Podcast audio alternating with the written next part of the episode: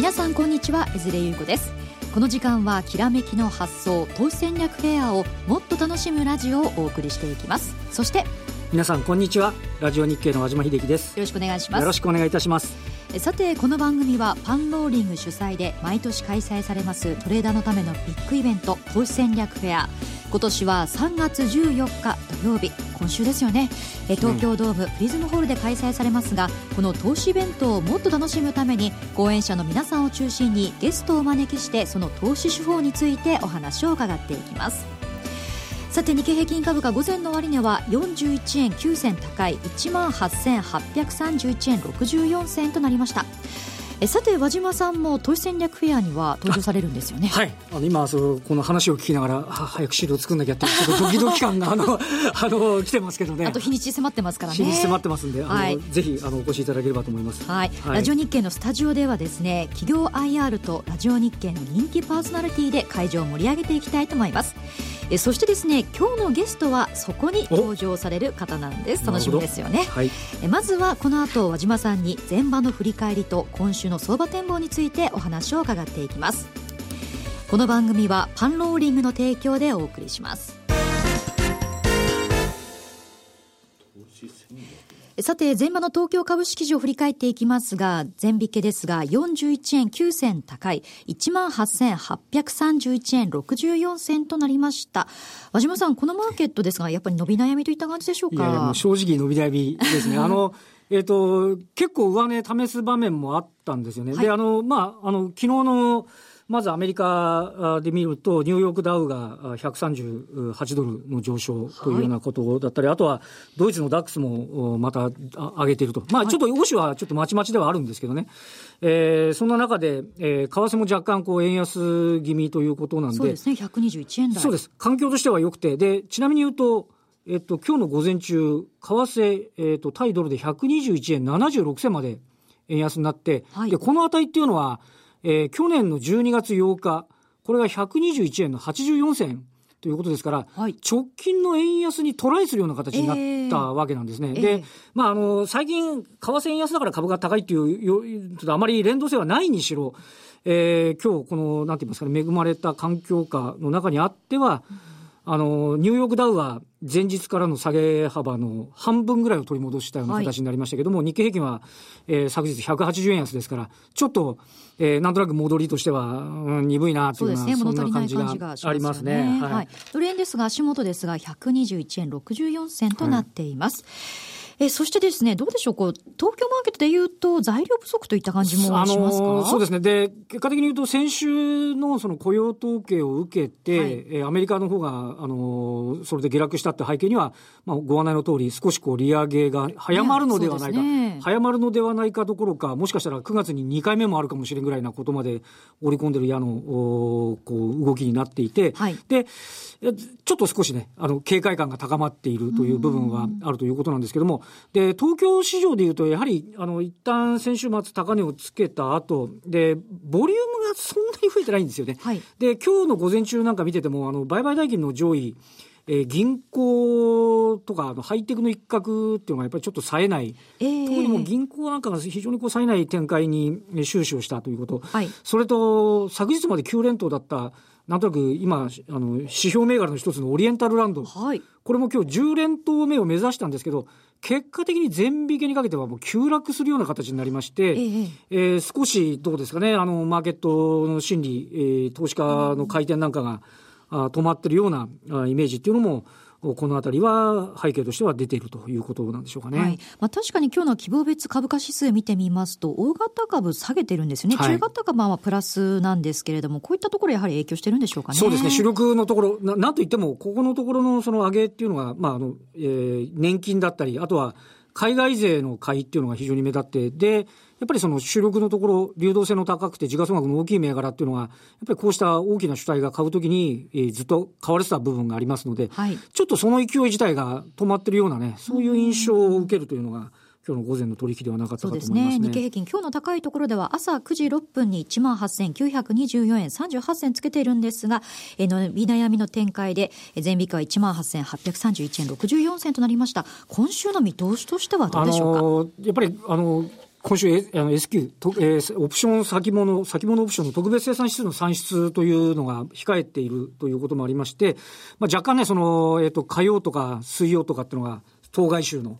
ちょっとあれ、安くなるときはあるみたいなね、部分がありますので、はい、ちょっとそこのあたりをこう見つつ、あとはどうですかね、あの、震源地っていうか、その雇用統計を受けたアメリカのね、はい、動向っていうのも、やはりちょっと見極めていきたいという、そんな動きっていうのもこう継続するんではないかというふうに思われますね。はい、まあ、そして今週1万9000円台タッチできるかも気になるところですよね。ね外部環境次第ということで、アメリカ、もし日本、先ほどの為替で言うと、121円84銭あたりを突破して、はいそれの段階で株価の方がうまく反応して、そうですね。株、円安イコール株高みたいな動き、独自の動きがこうできてくるかどうかっていうのも、えー、一つこう、ポイントではないかと思いますね。はい。まあ、うまく為替にね、反応してくれるといいんですけれどもね、はい、期待したいところですね。えさて、この後はゲストインタビューをお送りしていきます。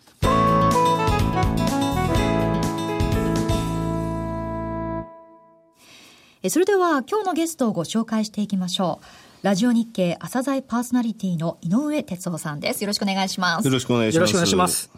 さて、井上さん、はい、えー、日経平均なんですが、1万9000タッチしそうということで、まあ、堅調な相場続いていますが、この背景、まずどのように現状ご覧になってますか、まあ、あの今年に入ってね、実は私、ここまでの上昇ってあまり見込んでなかったんですけど、そうですかあのギリシャ問題と、あと私、この3月10 5日、16日っていうのは非常に大きな日で、はい、えー、アメリカにとってその財政のですね、えー、上限、えー、債務上限の引き上げっていうのは3月15日までが一応期限だったわけで、はい、えー、どうなるのかなと思ってたんですが、えー、緊急措置を取ることによって10月、11月までは一応あの財政はありますよという話になってるんですね。でこの問題、まあ、10月、11月秋の時にはですね大問題になると思いますけどね。はいえー、自由の女神がいきなり閉鎖されましたよね。うん、ありましたね。あと2011年の7月、8月のところでも米国債が格下げを食らって大きくあの米株難中になったことありましたけれども、あの去年ね選挙行われて上院も下院も今共和党ですからね、はい、えー、これは一筋縄ではいかないと思いますよ。実際その緊急処置って言いましてもね、措置って言いましても、えー、アメリカの国土安全保障、えー、がですね、保障省が3週間の暫定予算組んだんですよ。それだけでも吸ったもんだしてるんですよね。うん、えー、他の委員会、移民に関する委員会を作らなきゃだめだとかですね、えー、共和党もいろいろ言ってますので、何かをやる際には必ずこういう小競り合いみたいなのが続くとは思ってますけどね。はい。はい、となりますと、まあ、日本株一段高となるには、やはり外部環境にらみといった感じなんでしょうかね。うんと外部環境にらみというよりもですね、ちょっとまあ、あの、アメリカ、日本ともその PR っていう今忘れがちなもの、はい、えー、バブル作るときっていうのは資産バブルの時も IT バブルもそうでしたけども、これを、えー、ちょっと、見ないようにしてたわけでね。はいはい。で、ただしその後、リーマンショックも経て、やはりね、ここのところっていうのはきちんと投資家、ファンドみんな見てますので、ここの見方ってものはこれから高値のところでは大切かなというふうに、冷静に見なきゃいけない部分だ先週の高いところだと PR でいうと日経平均だと17倍ぐらいになってますよね。そうなんですよね。ねはい、だからね、あの、期末で3月末で2万円とかね、はい、あと意識されてるポイントって今2万800円ってありますよね。はいはい。IT バブル的な、ね、そうそうそうそう。2000年の4月ですよね。はい、これあの、証券会社よく言ってますけれども、本当にね、じゃあ2万円、2万800円になった時の PR とかはどういう水準なのかっていうのを冷静に考えなきゃいけないと思うんですよね。うん、で、日本の PR ってね、日経平均の PR って結局全米の PR の2倍ぐらい下、2年ぐらい下のところをずっと、えー、リーマンショック以降歩んできてるわけなんですよ。で、フランスとドイツの平均 PR よりはちょっと上。うんアメリカの PR より2年ぐらいしたって感じですね。はい、アメリカの PR って一昨年の12月、先一昨年の12月って18倍で跳ね返されてるんですよ。はい、この数字ってファクトセット社の数字なんですけどね。これが今18.6倍まで来たんですよ。で、先ほど和島さんの方から、えー、6月、ひょっとして9月に2回目の利利上げなんて話ありましたけど、はい、やはりあの、景気って言いますか、経済のそのファンダメンタルズが非常にいいっていうことは確実なんですね。で、アメリカが PR20 倍を超えたとして、日経平均は先ほどの話でいくと18倍ですよね。うん、で、18倍で2万800円いくとしたら、日経平均の一株利益、じゃあここからどれぐらい上がればいいのっていう話なわけなんですよ。はい、で、昨日現在日経平均はいくらっていうのはいいんですけど、日経平均の一株当たりの利益っていくらかっていうと、昨日あたり1100飛んで9円なんですね。はいで、それに16.93倍っていう PR が掛け合わさって昨日の日経平均ができてる。それを冷静に考えなきゃいけない。はい、となると、この1109.89円って今の日経平均の一株当たりの利益が、来期、えー、3月終わって5月の15日まであの見通し出てきますよね。はい、このところで4.5%成長を遂げて、それでアメリカの PR が20倍にいって、日経平均の PR が18倍となって、初めて2万800円という数字ができるんですね。だからまずは来期の見込みのところで最終利益4.5%増益ができるのかと。それからアメリカの PR が20倍にいくのか。ファクトセット社ベースで、そういった前提っていうものをクリアして初めてできるってこと。これあの、今週の雑誌でも僕書いてますけれども、はい、こういう視点っていうものはやっぱり冷静に必要だと思いますよね。はいはいはい。これ2万800円というのはその先ほど IT バブルみたいなと、もう15年ぐらい前ってことそうですね。2万833円。ですかね、シルベスでね。はい。その時と比較するとどんな感じなんでしょうか？全然 PR 低いですよ。あの時っていうのはあの結局あの、え時価総額の大きい銘柄で、えー、ある程度、その、なんて言いますか、通信関連とか、はい、電気の中でも一角、まあ、ソニーとかそうですね、はい、そういう PR が押し上げましてですね、本当にあの、80倍とか100倍近くまでいったわけですから、その時に比べれば非常に冷静な相場であることは確か。ですので、あの時の2万800円より、今回2万800円の方が、極めて健全であることは確かなんです。ただ、あの、リーマンショック以降のところを見ても、きちんとそこの、えー、PR のレベルっていうものを意識した投資、えー、行動っていうものは必要だということなんですね。はい。これ、いつぐらいにクリアできるってこう考えておいたらいいんでしょうかね？それあまり意味ない質問です。あ、そうですね。5月15日、日経平均構成銘柄たちの一株利益が、えー、分かってからということですよね。うん、ただまあ、大きな需給で言いますとね、やはり、あの、アメリカの先ほど言いました債務上限問題のところはクリアしてからだというふうには思いますよね。ねあと利上げっていうものが、やはりあの、それほど経済っていうものの、えー、成長余地を阻害しないんだということが確認できるのは、やっぱり、えー、来年の、えー、10月、11月。ですので、えー、今年につきましても、えー、11月、12月のところは面白いかなと思ってますけどね。どうん、はいまあ、そして井上さんといいますと、やはり需給に詳しいわけですが、はい、この日本株なんですが、まあ、相対的にやはり強いかと思うんですが、はいね、需給で見た場合というのはどうなんでしょうか？これね、需給でね、あの、一つだけ去年の5月ぐらいから大きく変わったことがあるんですよ。それ何かっていうとね、セミナーでもお話してるんですが、今まで日経平均というか指数が上がってくると、個人は何をしたかっていうと、売り越しになったわけですね。はい、これは、あの、遺産でもらった株とかがありますのでね、そういったものを話すと。また IPO の、えー、でもらう株っていうのは、それについてはその買いにカウントされませんので、はい、どうしても売り帳になっていくわけですね。ただ、同じ行動を起こしてきたのは信託銀行だったんですよ。はいで、個人はいまだに上がるとやっぱり売る。っていうので残高減ってってるんですが、信託銀行はですね、昨年の5月から急激に指数が上がるとともに買ってるというか、この買いが指数を支えてるっていうことは確かだと思うんですね。これあの GPIF の変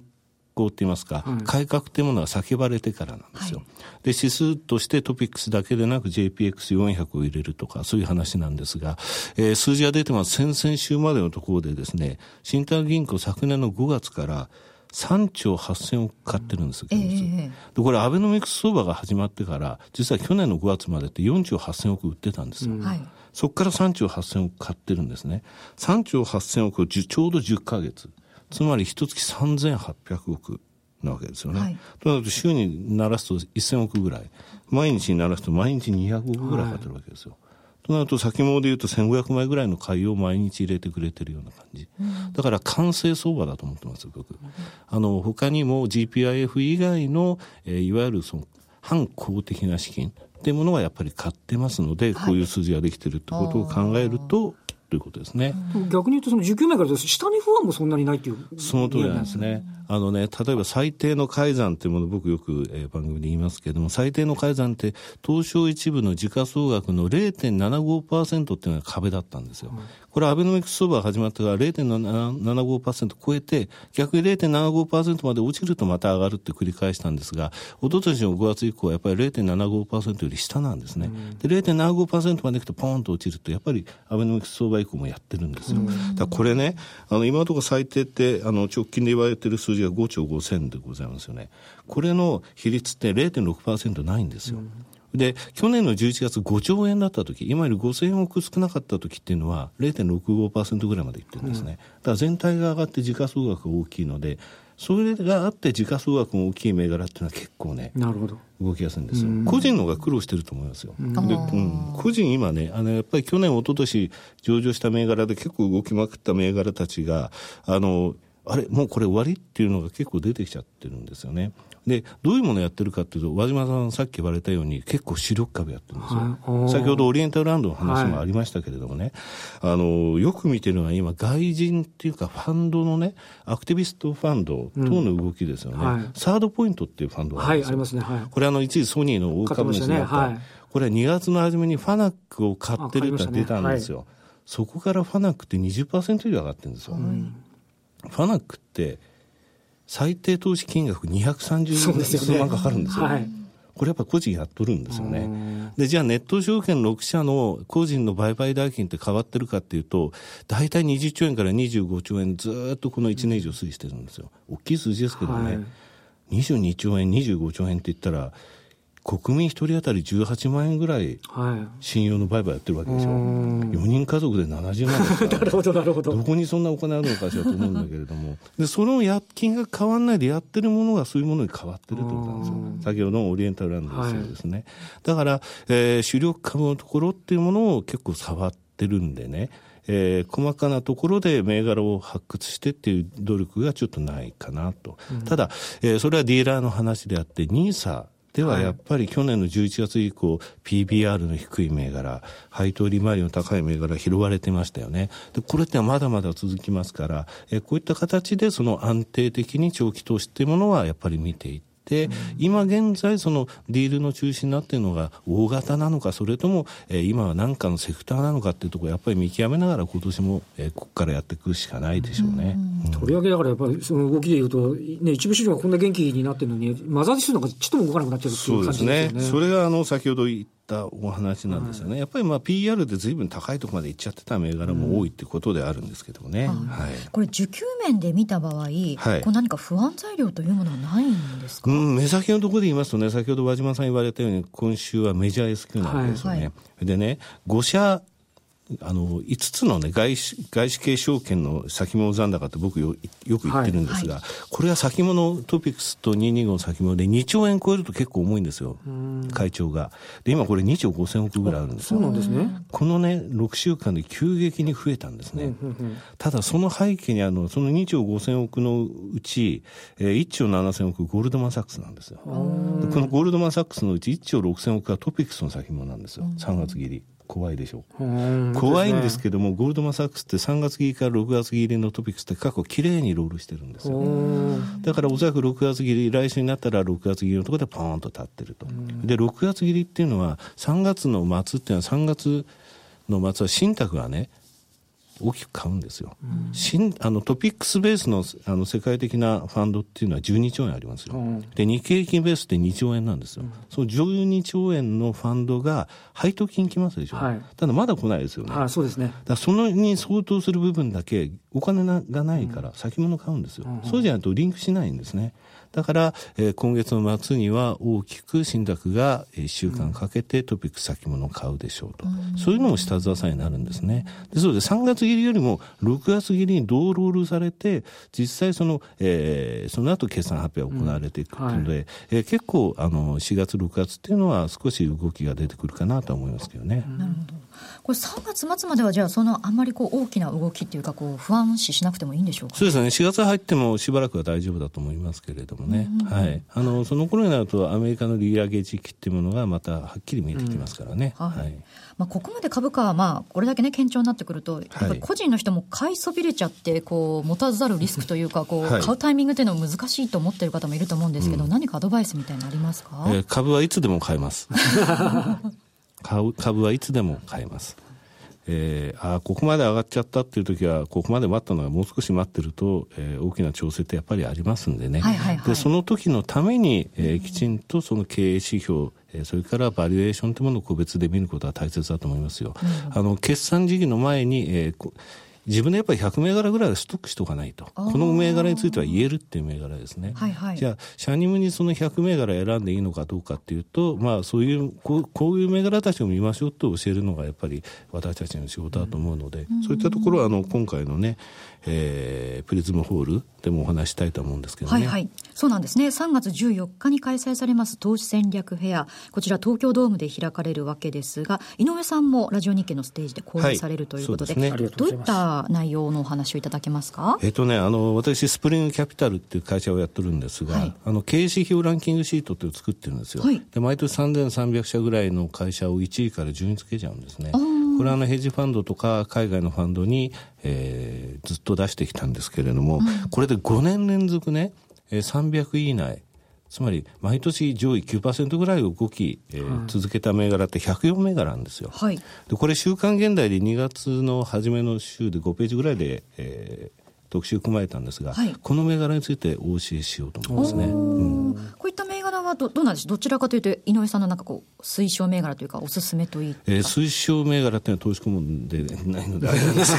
が、あのまずはその銘柄をそのさっき言いました100銘柄ぐらいストックしましょうっていう時のベースに持っておくと、はい非常にその決算見てる時も楽しいと思いますよ。なるほど。適当に100名やらしちゃんとやっぱりスクリーニングされたものを、ね、選んで、ということになりますね。外国人見てますからね、はい、きちんと。そのスクリーニングの仕方なんですけど、井上さん自身はどういった感じでやるものなんですか？えー、それをここでお話しすると1時間ぐらいかかってしまいますけど、成長性、はい、それから利益率、はい、それから ROE、ROA、それから配当成功ですね。うん、えー、こういった項目、外国人もやっぱり注目しているところですね。配当成功も配当成功だけじゃなくて DOE って指標があります。こういった部分もご説明したいと思います。ね。なるほど、はい、じゃあこちらの投資戦略フェアで直接井上さんのお話を聞いて、まあ、その104銘柄あるわけですから、はい、その中からさらに自分の中でもこうねこの銘柄っていうのを選んで、うん、そうですね。じゃもう資料配ります。もう和島さんと一緒です。作りましょう。でもあのすごい勉強になりそうですね。いい銘柄というのも見つけ出せそうな感じもしますよね。はい、楽しみですね。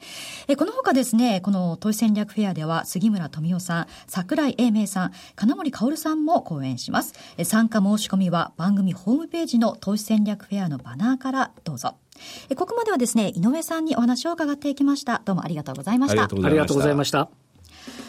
さて和島さん今日は井上さんの受給についてお話を伺ったわけですが、はい、井上さんの受給ちょっとこの短い時間だとなかなか聞ききれないのでちゃんとあの、はい、あの伺ってあの足運んでいただいて聞くともっと深みのあるすごくあのお話聞くことできますね、そうですね、はい、井上さんが選んだ銘柄ですからねこちらは本当気になるところで、その中から自分の中でこううまく選別していくというのはね、うん、あの投資していく上でも楽しみが増えますよね。ね。はいそして午前の日経平均ですが41円9銭高1万8831円64銭となりました。午後の動きはどうでしょうか、ね、ちょっと伸び悩んで引けてるっていうのがちょっとあまりいい流れではないのでね、はい、プラス維持できるかどうかっていうところからちょっと見る必要があるかもしれませんね。そうですね、まあ、朝方は1万8900円台につけたわけですからね、まあ、なんとかこの水準また戻すかどうか そして今週1万9000タッチできるかこの辺りも注目になりそうですね。